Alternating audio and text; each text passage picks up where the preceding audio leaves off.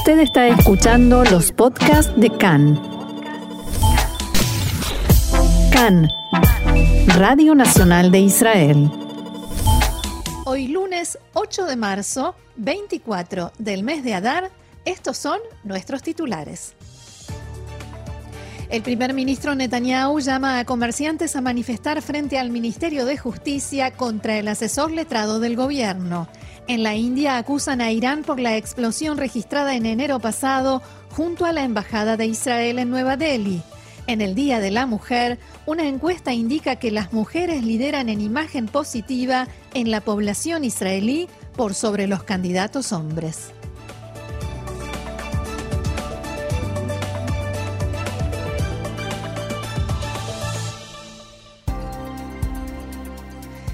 Vamos entonces al desarrollo de la información. Gracias, Roxana. El diario Hindustan Times informa hoy que las autoridades en la India llegaron a la conclusión de que Irán estuvo detrás de la explosión registrada en enero pasado junto a la Embajada de Israel en Nueva Delhi. Según el periódico, los investigadores concluyeron que el ataque fue llevado a cabo por las fuerzas Quds de la Guardia Revolucionaria de Irán, encargada de llevar a cabo operaciones en el extranjero. También indicaron que el dispositivo fue colocado por una célula chiita local y detonado a control remoto. De acuerdo con este reporte, los responsables de la explosión también intentaron engañar a los investigadores mediante características y señales que los hicieran creer que se trataba de un atentado de ISIS, la organización del Estado Islámico. Sin embargo, las agencias antiterroristas tenían claro que se trataba de un ataque iraní. Un experto citado por el diario bajo condición de anonimato dijo que el hecho de que la bomba no fuera de alta intensidad, que no apuntara a provocar muertes, se debió quizás a que los iraníes no querían entrar en conflicto con una nación amiga como la India, pero el mensaje fue claro y la amenaza es real. Recordemos que cerca del lugar de la explosión que eh, había una carta que contenía una amenaza de muerte para el embajador de Israel y en ella le advertían que estaba siendo vigilado constantemente. También prometían vengar la, muerte de los llamados mártires, o sea, Qasem Soleimani, comandante de la fuerza de la Guardia Revolucionaria, asesinado por Estados Unidos, Abu Mahdi al-Muhandis, también un comandante de la principal milicia iraní en Irak, que murió junto con Soleimani, y Mohsen Fakhrizadeh, el científico nuclear que resultó muerto en un ataque en noviembre de 2020 que Teherán atribuye a Israel. La nota en cuestión fue escrita a mano, en inglés, pero llena de errores gramaticales y ortográficos y estaba dirigida al embajador de Israel, Ron Malka, a quien se referían como un terrorista de la nación terrorista. Abro comillas, podemos terminar con tu vida en cualquier momento y en cualquier lugar, decía el texto. El diario incluye en su informe una fotografía de esta carta que lleva la firma de India Hezbollah, un grupo hasta ahora desconocido. El texto finaliza asegurando que todos los socios y partícipes de la ideología terrorista israelí dejarán de existir. Prepárense para la gran venganza para nuestros héroes. Tienen los días contados, dicho esto por supuesto entre comillas, muchas comillas. Muchas comillas, seguimos con la información. Aviones de combate israelíes F-15 escoltaron a dos bombarderos estadounidenses B-52 a través del espacio aéreo israelí en una nueva demostración de fuerza de Estados Unidos contra Irán, esta vez con un elemento israelí mientras aumentan las tensiones en la región.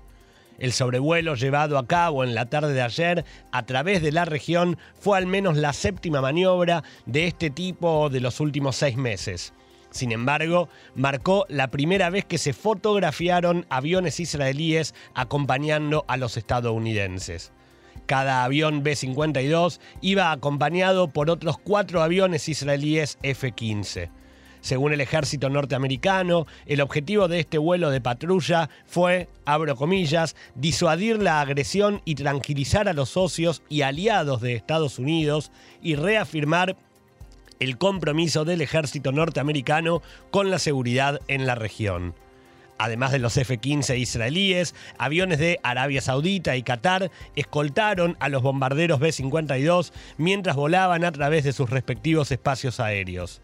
Desde Tzal dijeron en un comunicado que este vuelo es otro testimonio de la cooperación estratégica con las fuerzas estadounidenses, piedra angular en la preservación de la seguridad del espacio aéreo del Estado de Israel y el Medio Oriente.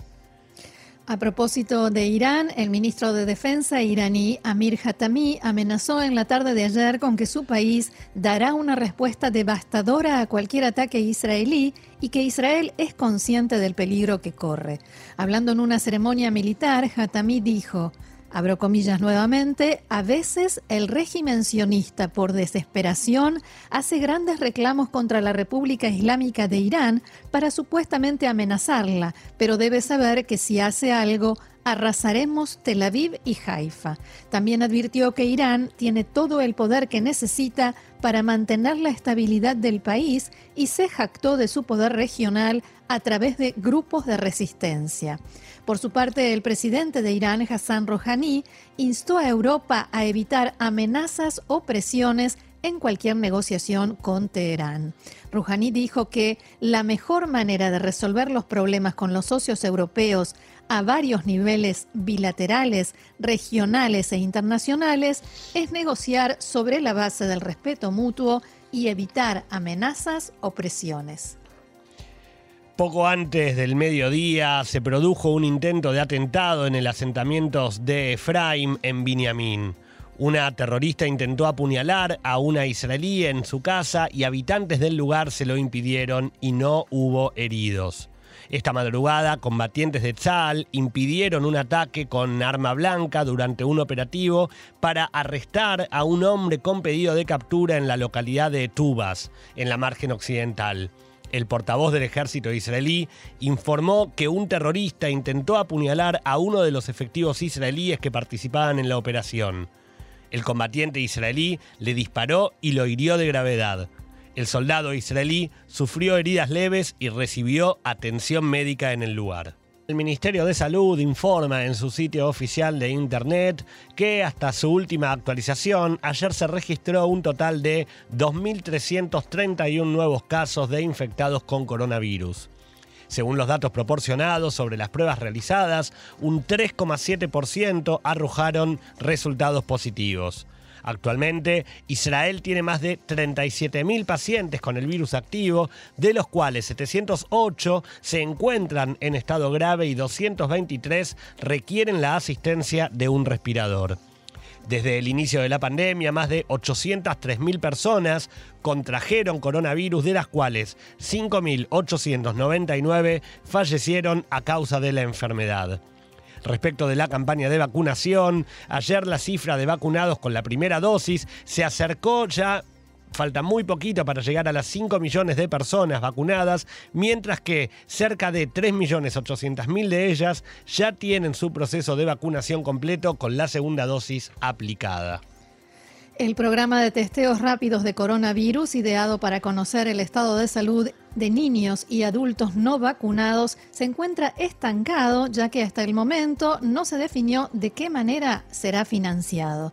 Según las últimas directivas del Ministerio de Salud, el plan que permitiría la libre circulación de estos grupos de personas debería ser financiado por las cinco empresas que recibieron la aprobación para realizar las pruebas, pero a su vez estas pretenden que sea cada ciudadano el que pague por la prueba que se realice.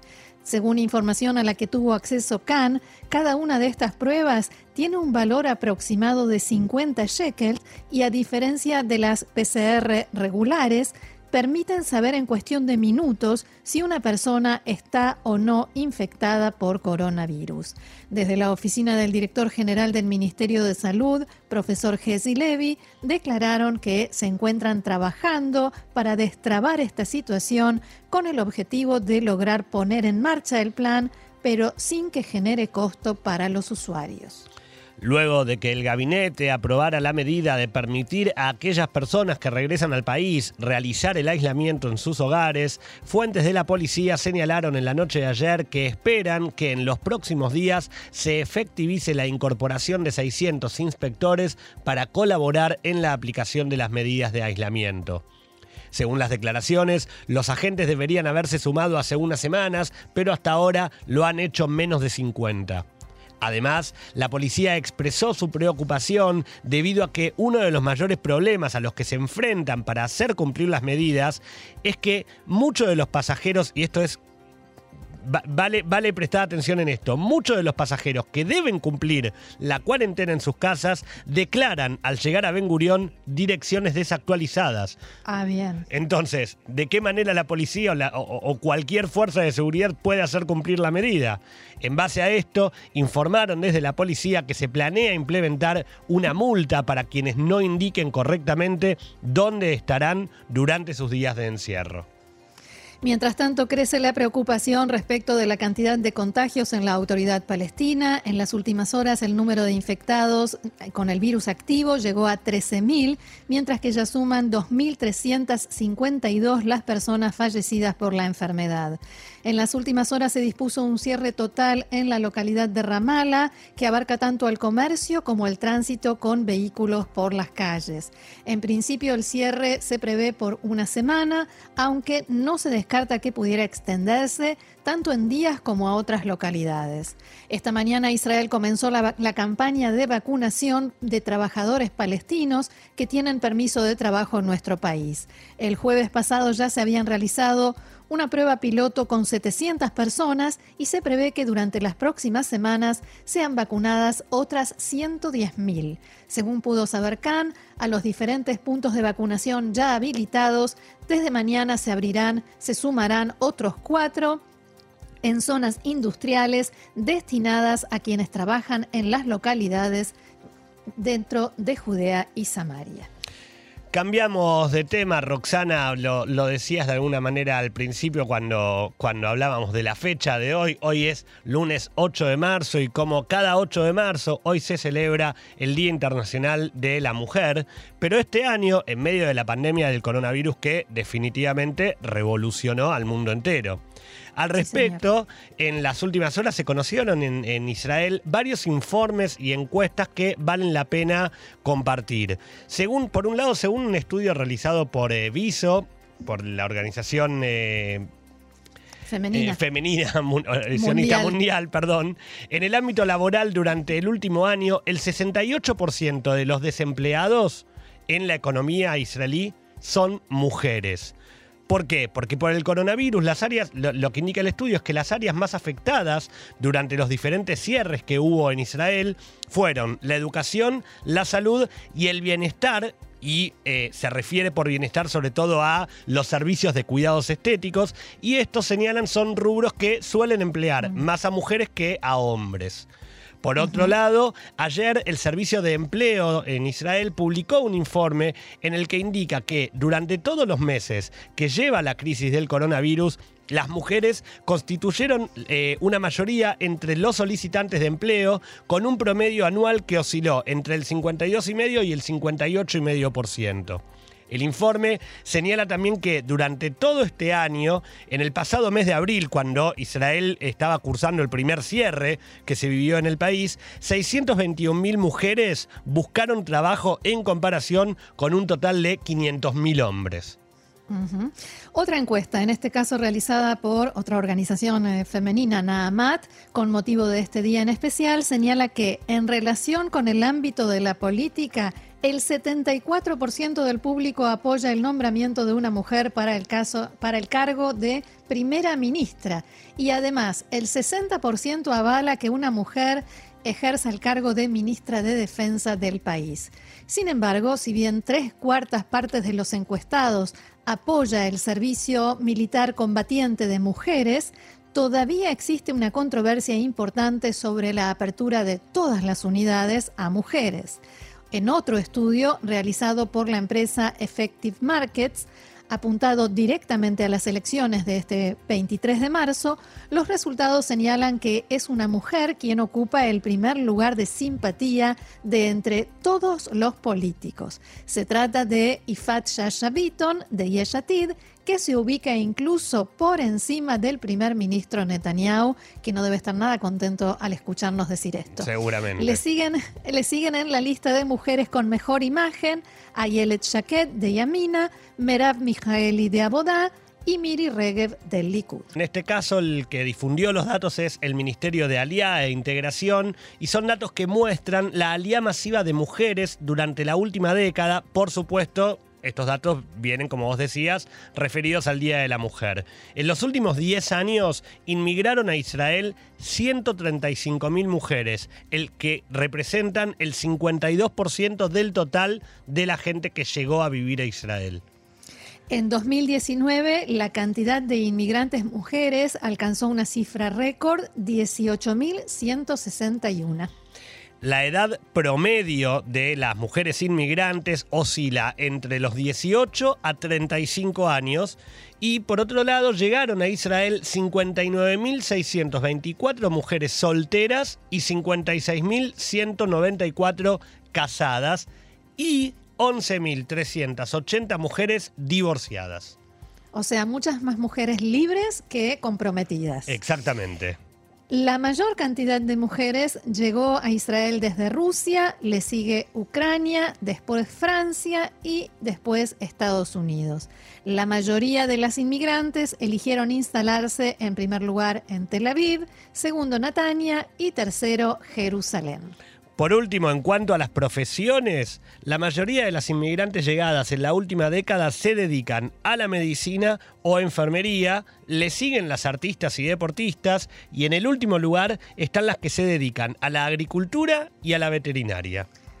Un gran aporte para el país, y lo digo eh, no solo como periodista, también como mujer. Así que feliz día para todas.